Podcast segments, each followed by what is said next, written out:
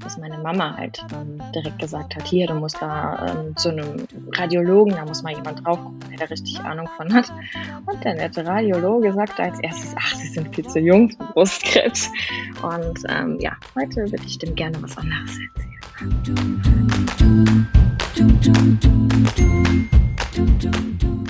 Let's Talk Female dein Podcast über und für den weiblichen Körper. Hallo zu einer neuen Folge Let's Talk Female. Ich bin Katharina, Zyklusexpertin und Fertility Educator und ich teile auf Minority Half mein Wissen zu Menstruation, Zyklusgesundheit und den Fertility Awareness Methoden zur sicheren natürlichen Verhütung. Hier geht es jetzt im Oktober weiter mit der Serie zum Thema Brustkrebs, passend zum Brustkrebs Awareness Monat. Jede achte Frau erkrankt in ihrem Leben einmal an Brustkrebs. Und das finde ich eine schon wirklich große Wahrscheinlichkeit. Bei Früherkennung ist Brustkrebs meistens sehr, sehr gut heilbar.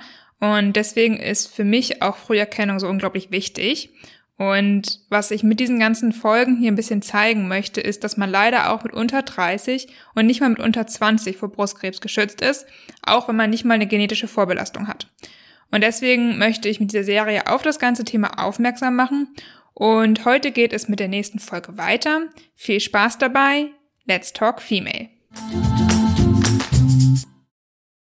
Bei mir ist heute die liebe Alex. Hallo Alex. Hi. Magst du dich gleich zu Anfang einmal ganz kurz vorstellen? Wer bist du?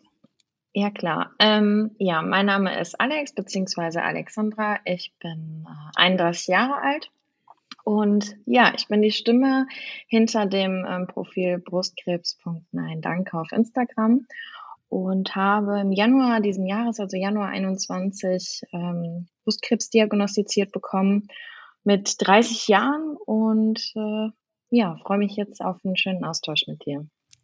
Dankeschön. Genau, ich habe dich ja auch ähm, angeschrieben, weil ich so ein bisschen auf der Suche war nach Accounts, wo eben vielleicht auch jüngere Frauen einfach von ihrer Erfahrung mit Brustkrebs berichten, weil ja doch immer wieder es eigentlich heißt, ja, junge Frauen haben das nicht, so nach dem Motto. Das ja. hört man ja leider immer öfter. Ich glaube, dass du nix gerade so. Ich glaube, das kennst du wahrscheinlich auch, diese Sprüche.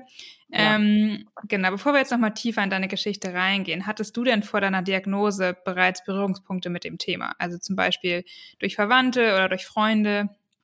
Ähm, ja, ähm, ja und nein, muss ich sagen. Also ähm, grundsätzlich so im entfernten ähm, Verwandtenkreis die Cousine meiner Mutter, die hatte tatsächlich, das habe ich auch so ein bisschen, also halt einfach bewusster mitbekommen, vor ein paar Jahren, ich glaube vor vier, fünf Jahren, hat die Brustkrebs diagnostiziert bekommen. Aber wie gesagt, Cousine der Mama ist jetzt ähm, auch nicht so die, der enge ähm, Kontakt. Das war halt einfach über die Oma dann irgendwie so mitgeteilt. Ah ja, doof. Ähm, und was viel ähm, berührender und aber doch irgendwie sehr unterbewusst halt einfach ähm, stattgefunden hat, war, dass meine Oma vor ähm, gut 25 Jahren an ähm, Brustkrebs erkrankt und auch verstorben ist. Und ähm, aber als ähm, sie halt verstorben ist, war ich fünf. Da sind halt nahezu gar keine Erinnerungen. Nichtsdestotrotz ist das natürlich etwas, was nicht spurlos an mir vorbeigegangen ist, weil es halt einfach, ähm, sie war Mitte, Ende 50 und das war halt doch sehr früh. Und es ist auch einfach was, was ja ähm, unsere Familie immer irgendwie so ein Stück weit begleitet hat, wenn ein, ein ähm, so ja ähm, geliebter Mensch einfach so früh aus dem Leben tritt. Ja, deswegen, also familiäre ähm, Punkte waren schon da. Das war dann auch so direkt der Grund, ähm, deswegen muss ich gerade eben so schmunzeln, ähm, dass als bei mir dann alles irgendwie so so kam, wie es kam, dass meine Mama halt ähm, direkt gesagt hat, hier, du musst da ähm, zu einem Radiologen, da muss mal jemand drauf gucken, der da richtig Ahnung von hat. Und der nette Radiologe sagte als erstes, ach, sie sind viel zu jung für Brustkrebs. Und ähm, ja, heute würde ich dem gerne was anderes erzählen. Ja, ja, ich, ähm, ja, also ich, diesen Spruch habe ich tatsächlich schon öfter gehört. Ähm, meine Mutter hatte auch mit äh, Anfang 40 schon Brustkrebs. Das heißt, der wurde das damals auch schon direkt gesagt, sie sei ja noch zu jung. Ähm, die ist nämlich auch auf eigene Faust hingegangen, weil ihre Mutter Brustkrebs hatte. Also ich habe an der mhm. Familie auch so ein bisschen, äh, ja, mütterlicherseits leider sehr, sehr viel Brustkrebsbelastung, sag ich mal. Oder ja, mhm, vor, ja. also ja, dass ja. in der Familie offensichtlich gehäuft auftritt, sagen wir es mal so. Ähm, und der wurde das auch gesagt. Und ich hatte hier jetzt mit ein, zwei anderen schon gesprochen, die beide auch ähm, Brustkrebs hatten. Die waren sogar noch ein paar Jahre jünger teilweise. Und die haben genau das Gleiche berichtet, immer von wegen, ja, sie sind doch noch unter 30, noch viel zu jung mhm. für Brustkrebs. Mhm. Ja, ähm, an der Stelle natürlich hat nicht jede Frau unter 30 Brustkrebs und es ist definitiv wahrscheinlich seltener als mit irgendwie 50, aber es heißt eben nicht, dass es nicht möglich ist. Ja. Ähm, aber die Ärzte glauben das manchmal heute irgendwie immer noch, ne? Also das ist halt schon echt krass. Die haben mich auch äh, ganz, ganz lange am Anfang so vertröstet und haben gesagt, nee, äh, ach, und das, das wird schon nichts. Und die haben das, glaube ich, echt geglaubt. Also ich, ich weiß nicht, ich will, ich will denen da nichts Böses unterstellen, auch um meinen eigenen Frieden zu finden. Ähm, halt einfach so ein bisschen, dass ich sage, gut, vielleicht haben sie es selber nicht besser gewusst, weil sonst verliere ich auch so ein bisschen das Vertrauen in die mhm. Medizin und ja. ähm, in die Ärzte. Deswegen. Die haben das, die haben es nicht böse gemeint. Nein, das, das glaube ich tatsächlich auch nicht, dass sie es böse meinen, aber ähm, ja, ich finde, man könnte aber wissen, dass man das nicht mehr so kategorisch ausschließen sollte. Ja. Ähm, genau, hast du denn regelmäßig deine Brust immer abgetastet? Nein. Nee. Also wirklich ähm, 0,0. Ich ähm, bin da so, ich weiß nicht, also da habe ich tatsächlich dieses krasse Schubladendenken wie die Ärzte, so, ja, junge Frauen können keinen Brustkrebs kriegen, ne? Ähm, so habe ich mir gedacht, ach, meine Brust ist doch eigentlich viel zu klein für Brustkrebs. Und ähm, ja, äh, ich weiß, also irgendwie habe ich tatsächlich gedacht, so ja, wenn du eine größere Brust hast, da ist da mehr Platz und dann kann sich da vielleicht halt auch irgendwie so ein Brustkrebs bilden und ähm, nee, ich war auch, also obwohl das ja mit meiner Oma war, habe ich nie, ähm, nie daran gedacht, dass ich irgendwie was kriegen kann. Ähm, abgesehen davon ähm, bin ich ein sehr positiver Mensch und habe vielleicht auch deswegen nicht drüber nachgedacht, was natürlich rückblickend dumm war, also naiv. Ähm, und ähm, ich habe viele junge Frauen oder auch ältere Frauen kennengelernt, bei denen es eigentlich, würde ich mal so rein vom Gefühl her sagen, immer ein Zufallsbefund war, der eigene Zufallsbefund. Auch nicht übers bewusste Abtasten, was dann ja auch wiederum schade ist, weil man ja nie weiß. Also ähm, was ich auch wichtig finde, ist ähm, zu vermitteln, dass halt einfach nicht Brustkrebs gleich Brustkrebs ist. Ne? Also ähm, die, eine Ärztin hat mal zu mir gesagt, da steht zwar überall Brustkrebs drüber, aber es ist halt doch so individuell und so verschieden, ähm, wie wir Menschen nun mal einfach sind. Und man weiß halt ja einfach nie, wie lange hat das Ding vielleicht schon in der Brust geschlummert. Und ja, bei mir ähm, war es nicht durchs Ertasten, sondern einfach, weil die Brust so klein war. Und ich lag, es war zwei Wochen oder anderthalb Wochen vor Weihnachten letzten Jahres, lag ich im Bett und war mit meinem Handy zugange, ähm, Generation, ne, so, wo das halt abends dann so ist, liegst du mit dem Handy im Bett und guckst noch ein bisschen Insta und dann dachte ich, was ist denn, irgendwie ist deine Brust so, also meine Brust war halt richtig geschwollen, weil ich eine Zyste hatte. Und das stand halt richtig hoch, also man kann es auch optisch sehen. Und ähm, dann habe ich so gefühlt und bin erstmal aufgesprungen, bin ins Bad gegangen und habe dann so getastet und, und mein Mann hat halt direkt gemerkt, dass irgendwie was los ist, weil auch mir, und das war, glaube ich, so intuitiv, das Herz in die Hose gefallen ist ich weiß gar nicht, also ich kann mir überhaupt nicht erklären, warum, weil ich bin kein ängstlicher Mensch und ähm, ja, ähm, habe da auch gar nicht so so direkt dran gedacht, aber irgendwie habe ich einen Puls bekommen. Also ich hatte total hohen Herzschlag. Bin dann am nächsten Tag halt direkt zur Frauenärztin, die hat einen Ultraschall gemacht und hat gesagt, es ist eine Zyste. Ja, aber es tat halt weh und es ist so schnell immer weiter gewachsen und und dann sagte meine Mutter halt auch, nee, komm, du gehst jetzt zum Radiologen und die Frauenärztin war halt echt total nett und hat mich auch direkt weiterverwiesen, weil das müssen die ja auch nicht direkt machen. Ne? Und ähm, ja, dann war ich halt bei diesem besagten Radiologen und also da musste man nichts tasten. Das konnte man wirklich so direkt sehen und der hat dann auch nochmal geschallt und hat auch die Lymphknoten, also in der, im Achsel so geschallt und sagte, nee, nee, das ist, das ist eine gesunde Zyste. Ja, dann wollte der mich, ich weiß gar nicht mehr, ob es drei Monate oder sechs Monate war, ähm, hat er mich halt wieder nach Hause geschickt. Und das tat aber weh. Und auch das ist nämlich, finde ich, einer der Mythen, die man ähm, abschaffen soll, also bitte, bitte ganz schnell streichen sollte, dass Krebs nicht wehtut. Ich bin dann nämlich auch hingegangen und hatte mit einer auf Insta geschrieben, die auch noch sehr jung, 27 war und sie sagte dann, ja, nee, und, und, und ähm, ja, wenn es auch nicht wehtut und so verschieben und ach, Zyste und alles gut und man kann es nicht verpauschalisieren. Also es ist halt wirklich bei jeder so, so individuell. Bei manchen tut's weh, bei anderen tut's nicht weh. Die einen haben eine Zyste, die, die nächsten haben halt einen soliden Knubbel.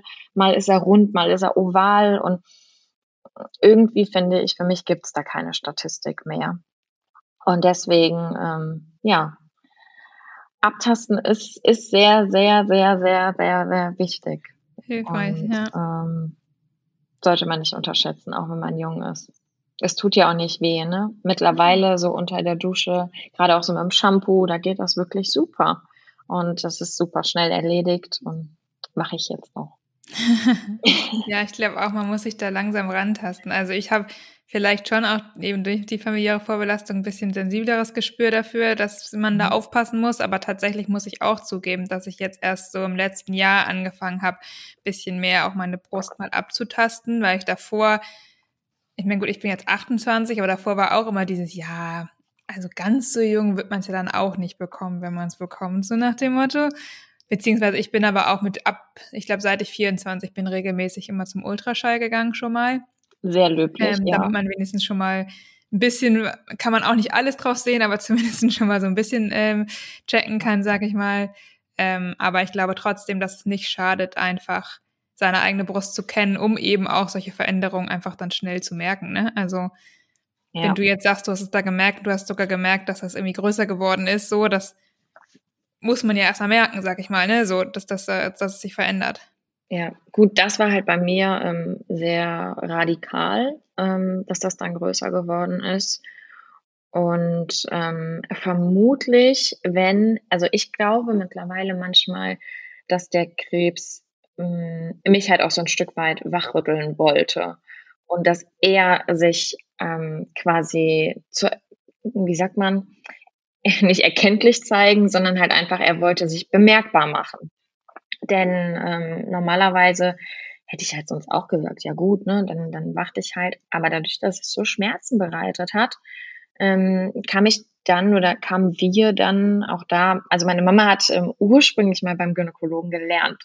Das kommt halt auch noch so ein bisschen dazu und hat halt sehr viel mitbekommen und meinte dann, ähm, weil ich konnte nicht mal mehr auf dem Bauch liegen. Ich konnte nicht mal mehr meinen Arm heben, so über die, über die Brust. Also alles, was so bis über die Schulter dann, das war ein No-Go. So hat die Brust gespannt und einfach wehgetan. Und dann bin ich ähm, im neuen Jahr, direkt in der ersten Januarwoche, als die Praxen wieder auf hatten, bin ich wieder zu meiner Frauenärztin und sagte, das muss weg. Ähm, ist mir egal, ob da eine Narbe oder sonst irgendwie was kommt. Und dann sagt sie, nee, nee, das wird dann erstmal punktiert und ähm, dann wird das halt rausgesaugt, die Flüssigkeit, dann ist der Druck weg und dann ist alles gut. Ja. Und auch da, ähm, das war halt echt so ein bisschen ärgerlich. Da wusste keiner so richtig, wo muss ich denn jetzt eigentlich hin? Und dann hatte ich nachher in einem Krankenhaus angerufen, glücklicherweise auch direkt im Brustzentrum, denn ich weiß nicht, ob wenn ich in einem normalen 0815 Krankenhaus gelandet wäre und ich war jetzt in einem sehr kleinen Brustzentrum, die auch gar nicht so viel Erfahrung haben, aber einfach sehr einfühlsam waren. Ähm, und die haben halt zusätzlich zu dem punktieren. Also da gehst du halt einfach mit einer Nadel rein und saugst die Flüssigkeit raus. Haben die mich gefragt, ob sie stanzen dürfen. Und ähm, ja, ich hatte vorher mal von einer Arbeitskollegin davon gehört. Wir hatten uns mal so in der Mittagspause drüber unterhalten. Und ähm, dann dachte ich mir, ja, ist ja nicht so schlimm. Ne? Also die hat auch überlebt und äh, klar, sollen die machen.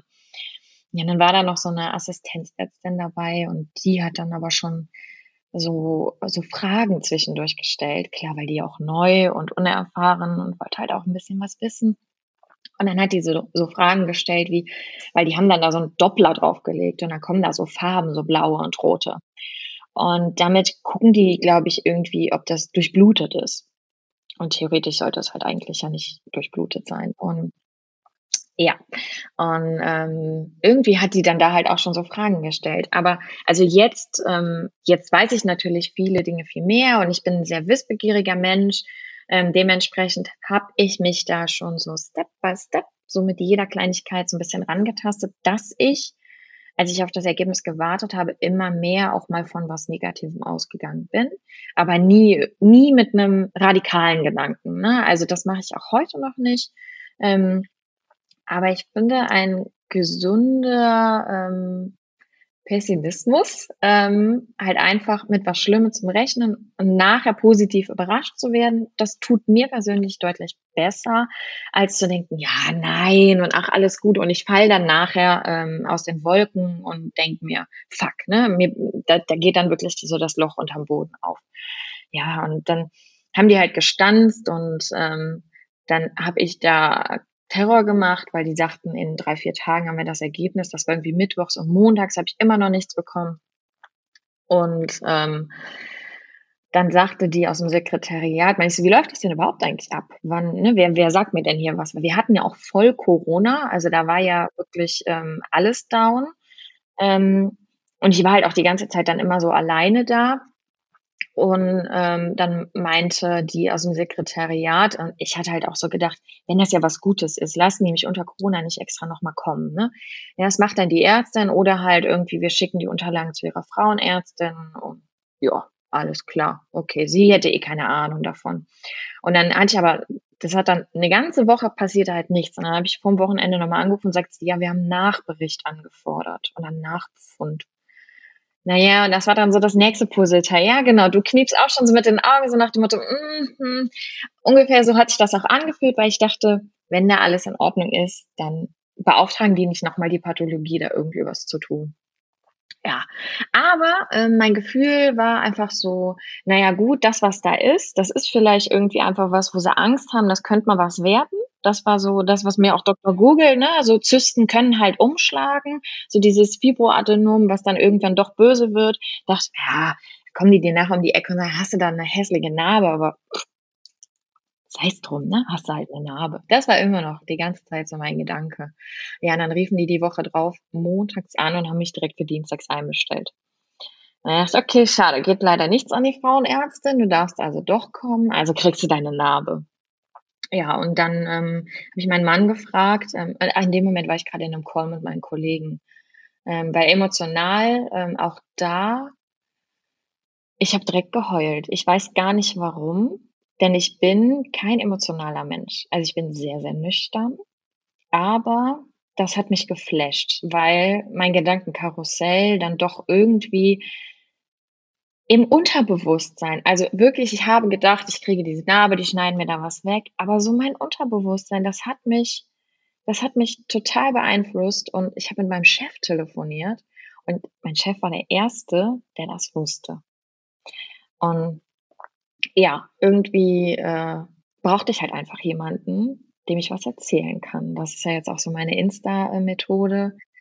Ähm, am besten noch jemanden, der mir keine klugen Ratschläge gibt. Das funktioniert mit Insta ganz gut, weil das ja nur, du gibst raus und im schlimmsten Fall kommt was zurück. Aber ich bin halt nicht so eine Influencerin wie die ganzen ähm, ne, Beauties und was auch immer, wo sie sich nachher das Maul drüber zerreißen, sondern ich kriege ultra viel positives Feedback. Und da, also an alle meine Mädels, die mir folgen, wenn die das hören, danke, danke, danke. Das pusht immens. Denn Emotionen sind ein ganz, ganz schwieriges Thema. Ja, dann habe ich halt zu meinem ähm, Mann gesagt, ich möchte dich gerne mitnehmen. Und meine Mutter hat das auch bestärkt und ähm, ja, das war einfach so, äh, habe ich mir gedacht, ich bin da so ein bisschen pfiffig, ne? Rufst du meinem Sekretariat an und sagst, ähm, ich bringe dann meinen Mann morgen mit. Und wie viel Uhr war das nochmal? und diese, äh, ja, wie, aber ja, wir haben ja Corona, Mensch, naja, gut, aber ich gehe jetzt mal vom Schlimmsten aus, ich muss meinen Mann mitbringen. Naja, auch da hat sie dann nichts gesagt und die haben das dann möglich gemacht und dann war es halt wirklich, wir saßen in diesem Zimmerchen und äh, dann sagte die Ärztin, es tut mir wirklich sehr leid, dass ich Ihnen sagen muss, Sie haben Brustkrebs. Okay, mein Mann war fix und fertig, der ist nämlich bei uns der emotionale Part und ich bin eher ähm, Zahlen, Daten, Fakten, nüchtern, okay, wie geht's jetzt weiter? Aber nichtsdestotrotz hat sich das Loch unter mir aufgetan und ähm, krass war, die erste Frage, die ich danach gestellt habe, war, aber sie hat mir direkt, also das war so volle Bandbreite, ne? So, ja, sie haben Brustkrebs, sie kriegen jetzt Chemotherapie, die dauert ungefähr ein halbes Jahr. Und ähm, dann war meine erste Frage, wann verliere ich meine Haare? ich weiß, also jetzt im, Nach im Nachhinein total bescheuert, gerade auch, weil ich mich ähm, immer wieder auch mit der Glatze wohlgefühlt habe. Ne? Es war jetzt nicht, ähm, dass das so elend grausam war, es war zwischendurch auch grausam, aber nicht permanent. Aber trotzdem, das ist so, wenn man sich dann mal so selbst ähm, reflektiert oder in die Zeit zurückguckt, total gaga. Dass die erste Frage ist, ähm, wann werde ich meine Haare verlieren? Weil sie auch ganz, ganz süß gesagt hat, ähm, ja, über 80 Prozent der Frauen werden geheilt. Ja, von daher habe ich, hab ich da gar nicht über den Tod nachgedacht. Nee, das ist schon mal sehr gut. Aber ich glaube, dieses mit den Haaren ist wahrscheinlich auch so ein bisschen so eine Ausflucht, dass man sich versucht, auch das, was am wenigsten ja. Schlimmste ist, was kommt, irgendwie erst zu fokussieren und so zu sagen, gar nicht an das andere zu denken einfach. Ja. Also kann ich mir vorstellen, dass das Unterbewusstsein da einfach versucht, dann nur, ja, sich so was Banales rauszusuchen, wie wann verliere ich ja. meine Haare. Ja. Ja, genau. krass. Ähm, und ja, wie ging es dann weiter? Oder wie hast du das dann weiter verkraftet, sag ich mal, für dich jetzt so? Ähm, ich war viel, äh, einige Zeit irgendwie leer. Ich habe sehr funktioniert. Das kann ich ganz gut, wie Dinge überspielen und ähm, funktionieren. Und meistens, puh, ähm, äh, warte, ich muss mich kurz ein bisschen sammeln. Also ganz so ähm, an mir vorbei geht's dann irgendwie doch nicht. Ähm, ich war häufig irgendwie, wenn ich gerade auch alleine war, traurig. Einfach, weil, mh, hm, ja, weil, weil ich irgendwie so ein bisschen, mh, hm, man, man fängt halt auch an, nach, nach, also dieses Schuldige, nach Schuld, also es entstehen so, so ein klein bisschen wie so Schuldgefühle. Dann gibt es ja auch diesen Spruch, Karma is a bitch, ne? Ähm, so, habe ich irgendwas im Leben falsch gemacht? Habe ich irgendjemandem was getan? War ich ein schlechter Mensch? Ähm, also davon so ganz viele Gedanken. Ähm, und gleichzeitig habe ich immer wieder versucht, mich halt einfach auch selbst zu bändigen. Ähm, ja, mir, mir, mir selber positiv zuzureden, ähm, dankbar zu sein. Das habe ich aber schon eine ganze Zeit lang vorher gemacht. Also ähm, ich hatte beruflich mal so ein bisschen, ich war mal eine ganze Zeit lang in, in München und bin so eine Wochenpendlerin gewesen. Und damals schrieben mir dann so alte Kommilitonen, boah, Alex, ja, hast ja voll Karriere gemacht. Und ähm, wenn du dann ne, so montags morgens vom Flughafen dein, dein, dein Bumerang gepostet hast und ich dachte mir so, what the hell? Also ich hänge hier gerade mit überwiegend ähm, Ü50 Typen in einem Flieger. Ähm, ja, kommt mal zu einem netten Gespräch, aber die Woche über bin ich alleine im Hotelzimmer. Ich bin da nur zum Arbeiten. Also wenn ihr das Karriere nennt, dann könnt ihr das gerne haben. Ich habe dann irgendwann die Reißleine gezogen und hatte halt keinen Bock mehr drauf. Und in der Zeit habe ich mir ähm, Hörbücher reingepfiffen. Also ähm, Kopfhörer rein, ne? Und einfach auch so ein bisschen zu mir selbst finden. Und das hat mir sehr geholfen. Ich glaube, dass ich da vorher schon so ein bisschen gereift bin und ich habe auch die Einstellung im Leben, dass, ähm, naja, der liebe Gott, also ich bin jetzt nicht gläubig, ne, aber dass halt alles zur richtigen Zeit kommt. Und wahrscheinlich wäre ich zwei, drei Jahre vorher noch nicht so reif gewesen. Nicht, dass ich jetzt sage, dass der Krebs etwas ist, was mich reifen sollte. Aber ich glaube, da hätte ich es halt ähm, nicht so gut verkraftet. Und habe mich da ganz viel auch ähm, mit so ähm, ein Hörbuch, das, das höre ich auch heute noch immer wieder gerne, ist ähm, Das Leben ist zu kurz für später. Und ähm, wenn du es nicht kennst, es ist genial. Ähm, sie hat sich äh, eine Deadline gesetzt und sagt, am ähm, 15. Februar äh, verstirbt sie. Und sie ähm, macht einfach alle Entscheidungen in ihrem Leben, trifft sie mit dieser Deadline im Hintergrund. Und das ist so geil, einfach zu hören, auch was für banale Entscheidungen auf einmal ganz anders getroffen werden. Wie wir vielleicht auch für andere Menschen auf einmal da sind, wenn wir wissen, dass unser Leben endlich ist. Dass wir ähm, vielleicht einfach mal Job Job sein lassen sollten und die Zeit mit der Familie genießen. Halt solche Sachen. Und das habe ich vorher schon gemacht. Und ich bin Vertriebstrainerin und ähm, naja, ähm, Versicherungsvertrieb, der, der Versicherungsverkäufer ist jetzt auch nicht so der angesehenste Job und die, Älteren sind dann auch schon mal so ein bisschen was muffig und, und ähm, unzufrieden. Und dann habe ich immer zu denen gesagt, Leute, ähm, ihr, ihr geht in das wertvollste Gut der Menschen, ne? so eine Lebensversicherung. Und ähm, das ist so, so wichtig, wenn die krank werden. Also gerade ich jetzt noch mal eine ganz andere persönliche Betroffenheit und ähm, habe immer vorher gesagt, wenn mir morgen was passiert, ne, das war wirklich so ein Dreivierteljahr vorher, wenn mir morgen was passiert, dann habe ich ein richtig tolles Leben gehabt. Ich habe einen traumhaften Mann an meiner Seite. Ähm, uns geht es gut. Wir sind ultra viel gereist. Wir waren noch in dem Jahr vor der Diagnose. Also wir sind ähm, super viel auf Fernreisen. Wir waren in Thailand, wir waren auf Bali, wir waren in Amerika, wir waren in Florida. Also wir haben wirklich so viel gemacht. Aber ich habe auch noch so viel auf dieser Liste und irgendwas hat mich da aber immer schon getrieben. So, mach das jetzt. Auch entgegen der Kommentare von den Eltern oder Großeltern, müsst ihr denn jetzt schon wieder fliegen? Und meint ihr denn nicht, das reicht jetzt einmal im Jahr in Urlaub zu fahren und spart euch das Geld doch lieber? Ich habe immer gedacht, nee, ähm, wofür? Also immer mit, also ne, das soll jetzt nicht der Appell sein, schmeißt alle euer Geld raus, da muss man schon irgendwas, das muss schon so in der Waage sein. Aber das Leben zu leben, das tut gut. Und ähm, rückblickend bin ich da sehr dankbar für mein Gefühl und das, was mich so getrieben hat. Mhm. Ja. ja. richtig. Also finde ich stark. Äh, war auch gerade ein bisschen emotional, wenn man so merkt, so, wofür man alles dankbar sein sollte und kann irgendwie. Ähm, das Buch, was du gesagt hast, kenne ich leider nicht, aber ähm, ich kenne das Café am Rande der Welt. Mhm. Sagte das Das kenne kenn ich nicht. Nee. Ja, mhm. da geht's, also es ist nicht, es ist ein bisschen ähnlich, aber die Quintessenz ist eigentlich auch, dass man eben sich überlegen sollte, so ein bisschen, ja, warum lebt man eigentlich und was möchte man eigentlich erreichen?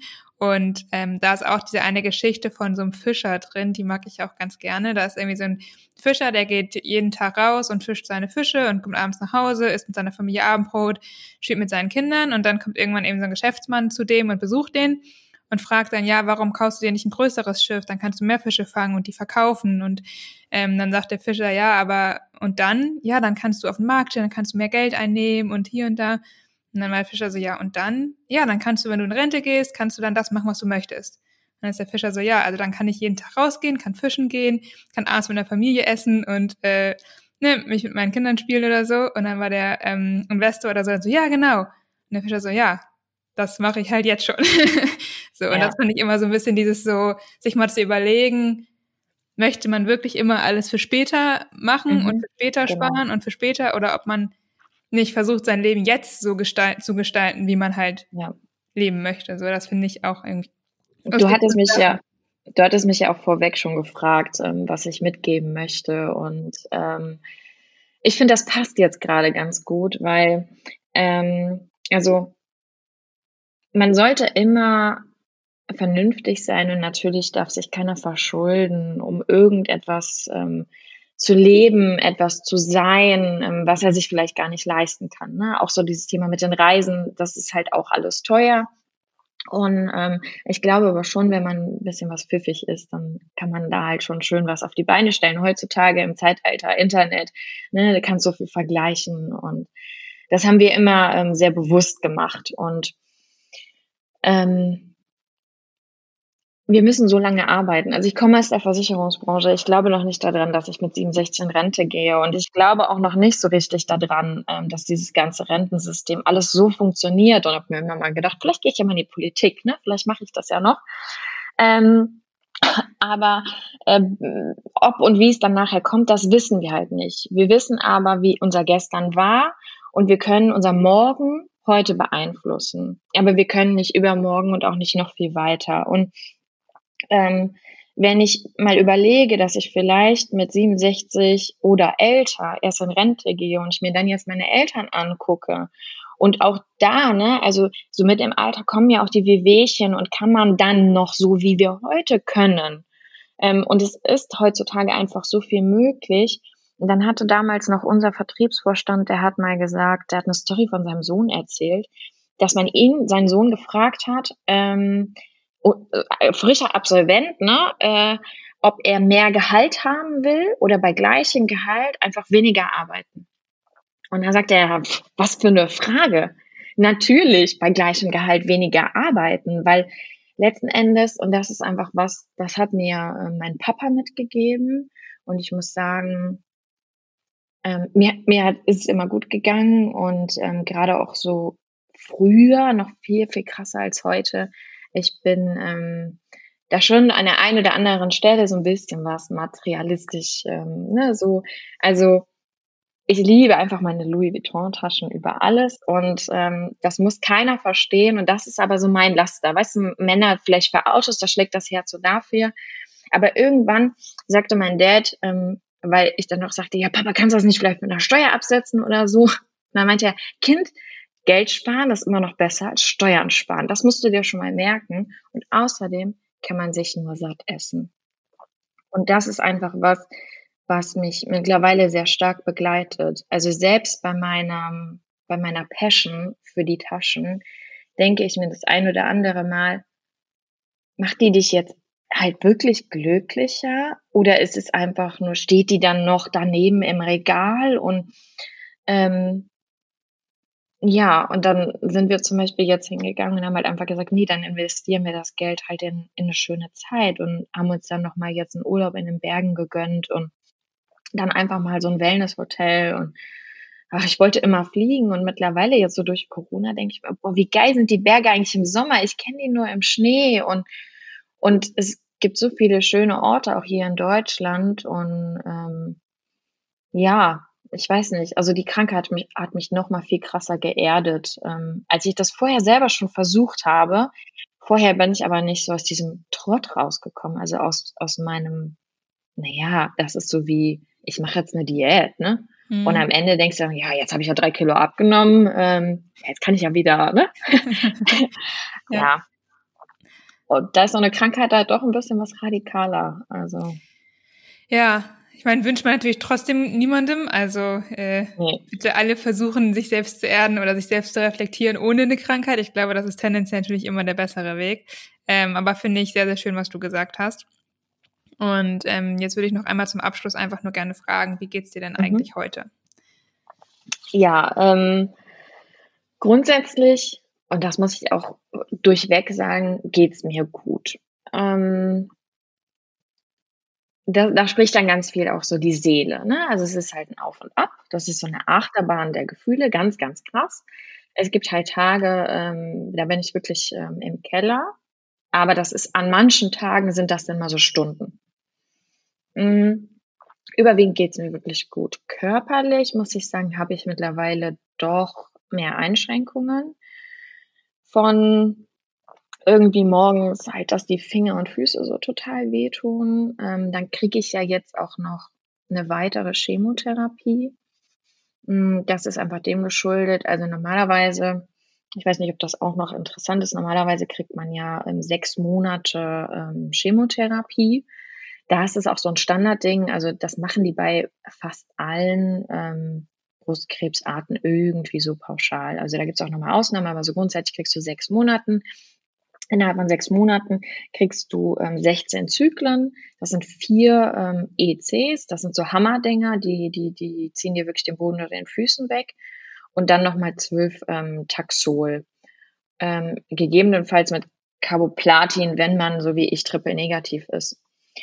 Bei mir ist das alles nicht so toll gelaufen.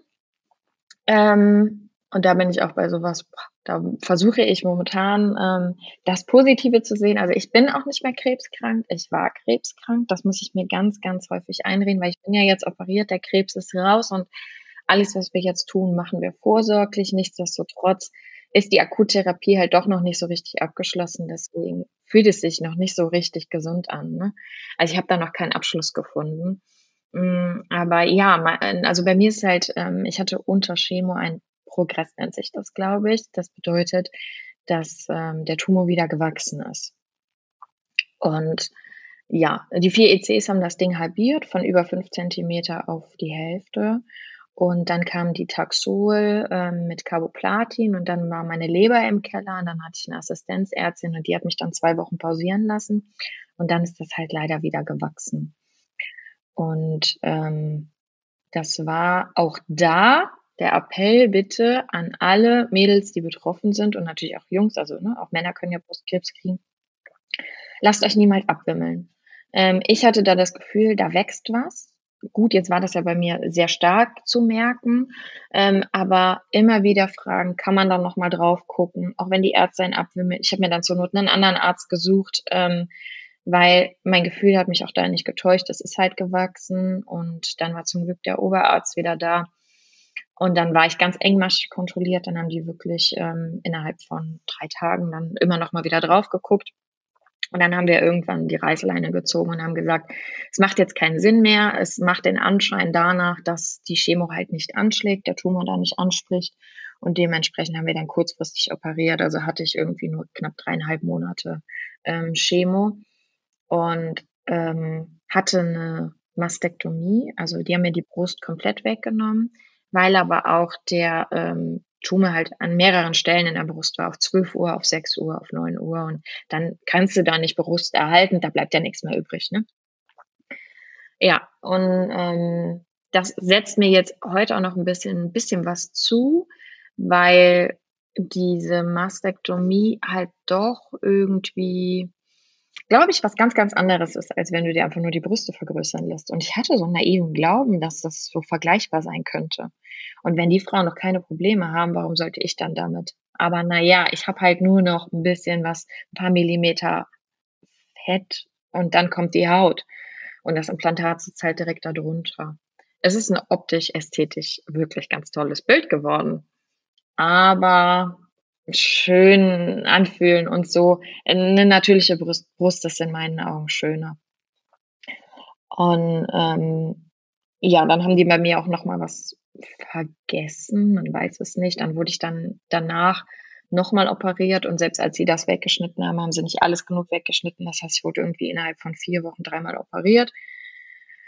Das war halt schon echt mies und dann boah, dann gehst du halt am Stock, dann kannst du vorher noch so stark gewesen sein, dann ist irgendwann genug. Irgendwann ist das Pass einfach übergelaufen. Und da habe ich mich aber gerade so ein bisschen berappelt. Da muss ich auch sagen, hat mir Insta sehr geholfen, weil so viele Mädels nach mir gefragt haben und auch Frauen, die überhaupt gar nichts damit zu tun haben oder auch so ältere, so Muttis, die mir dann schreiben, ähm, wie stolz die auf mich sind und einfach, einfach mal sagen, dass sie finden, dass ich das gut mache. Und ich denke mir dann immer wieder so, ja, was mache ich denn eigentlich gut? Aber naja, wenn es nach außen so den Anschein macht und ganz so schlimm anfühlen tut sich auch nicht, dann sei einfach mal stolz auf ja, dich. Ja, ne? ich glaube, das kannst du auch sein. Ja, und ähm, dadurch, dass aber halt alles nicht so geil angeschlagen hat, kriege ich jetzt diese Tablettenchemo und mhm. die schlägt mir gerade so ein bisschen auf die Knochen und ich habe so mhm. Schluckbeschwerden und mhm. gestern ein bisschen was Herzrasen. Und ich bin auch einfach, ich habe eine echt schlechte körperliche Fitness gerade. Ich fahre aber in zwei Wochen in Reha nach Bad Oeynhausen, also Bad Oechsen in die Klinik. Und das ist ja eine reine Onkoklinik und ähm, gibt so ein junge Erwachsenenprogramm, die ist auch nur bis 32, glaube ich. Und da hoffe ich ähm, halt einfach, dass ich da auch noch mal ein bisschen was dann, ja, fitnessmäßig auf die Beine komme und der Rest ähm, kommt dann hoffentlich alles von selbst und Vertrauen in den Körper zu finden, das ist einfach schwer. Ne? Und irgendwie, das ist so wie in einer Beziehung. Wenn dich dein Partner mal verletzt hat, ist halt die Frage, kannst du verzeihen? Kannst du wieder Vertrauen aufbauen? In der Beziehung hätte ich gesagt, never ever. Aber aus meinem Körper komme ich nicht raus. Ne? Nee, stimmt. Ich bin wahrscheinlich so ein, nachtragend. Als, so ein bisschen, als hätte er dich betrogen, wahrscheinlich. Ja, ne? So ein genau. bisschen fühlt man sich dann. Ja, das kann ich mir tatsächlich vorstellen. Ja, ja krass. Das ist halt ähm, schon, schon schwierig, da ja. ähm, jetzt wieder so dieses Vertrauen zu finden, die Motivation und ja, dann jetzt auch, wenn du halt jeden Tag die Tabletten nehmen musst, das ein halbes Jahr lang, das ist halt schon auch eine lange Zeit, ne? Ja, das stimmt. Ja, ich drücke dir natürlich alle meine Daumen, die ich habe. Und ich finde es auch Dankeschön. wirklich super stark, dass du da so offen drüber redest, trotzdem auch und auch auf Instagram das einfach teilst, weil ich glaube, du machst auch damit einfach anderen super viel Mut. Und ähm, das ist ja auf jeden Fall auch was, worauf du auch stolz sein kannst. Ähm, und ja, ich wünsche dir da auf jeden Fall weiterhin alles, alles Gute. Ähm, eine ganz kleine Frage habe ich noch, weil du jetzt auch noch mal meinst, dass du Triple negativ auch hattest und du ja auch noch relativ jung bist. Hat man bei dir eigentlich mal so einen genetischen Test gemacht, ob du diese Ja. Genmutation hast? Ja, genau. Ähm, den hat man gemacht. Den hat man sogar jetzt im Nachhinein noch ein zweites Mal gemacht, ähm, weil es ist zwar schlecht, wenn du ihn hast, aber in so einer Ausgangslage wie bei mir, wenn halt noch Restgewebe da war, dann ähm, hätte das neue Türen geöffnet, weil am Ende ist die Medizin ja auch immer darauf beschränkt, dass sie nur das machen können, was jetzt gerade äh, auf deinen Tumor irgendwie schon erforscht ist. Und bei Triple Negativ hast du halt die Arschkarte. Ne? Also es ist nicht nur der schnellst wachsende Krebs, ähm, der irgendwie so am Markt ist, sondern auch noch derjenige, den die Mediziner so ein paar Jahre haben ähm, stiefmütterlich liegen lassen. Und ähm, man hat dann mein Gewebe nochmal darauf, also einmal übers Blut, direkt am Anfang. Und da bin ich keine Genträgerin, also weder die großen BRCA-Gene noch PALP und wie die kleinen alle heißen. Ähm, wobei die Mediziner da auch immer sagen, das, was zum heutigen Stand halt bekannt ist. Ne? Denn ich glaube schon irgendwie, dass da was sein muss. Ansonsten, ja, weiß ich nicht. Also fände ich das halt schon echt irgendwie strange. So früh und das macht für mich einfach keinen Sinn. Es würde für mich Sinn machen, wenn ich so ein Gen hätte. Ähm, und dann haben die das Tumorgewebe auch nochmal darauf überprüft, weil theoretisch könnte es wohl sein, dass im Tumorgewebe ein anderes Ergebnis kommt als übers Blut. Aber auch da ist keines der Gene angeschlagen. Ähm, also dass mir halt leider Gottes aus medizinischer Sicht jetzt so ein paar Türen verschlossen wurden. Da warten die Mediziner halt erst da drauf. Du kriegst dann erst wieder die Sachen, wenn du Metastasen hast oder ein Rezidiv. Dann äh, sagen die, ja, dann probieren wir jetzt nochmal dieses oder jenes. Und ja. Ja, auch schade. ja, definitiv. Aber naja, die sind halt bei Leitlinien, auch da ist das Thema Haftung und die wollen sich ja nie zu weit aus dem Fenster lehnen. Man könnte ja mehr kaputt machen und ähm, ja, ich bin jetzt einfach mal positiver Dinge. Ich nehme jetzt meine Tabletten, habe ich auch ein bisschen was für gebraucht. Ich wäre gerne in so eine Studie reingekommen, die für Triple negativ ähm, sehr vielversprechend ist. Das hat leider nicht geklappt.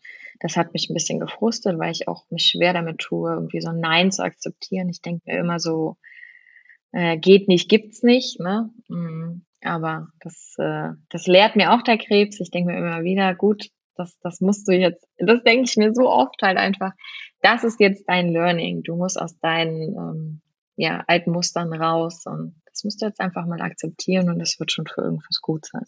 Ja. Das ist doch ein schönes Schlusswort. Vielen lieben Dank, dir, Alex. ja, gerne. Du, du, du,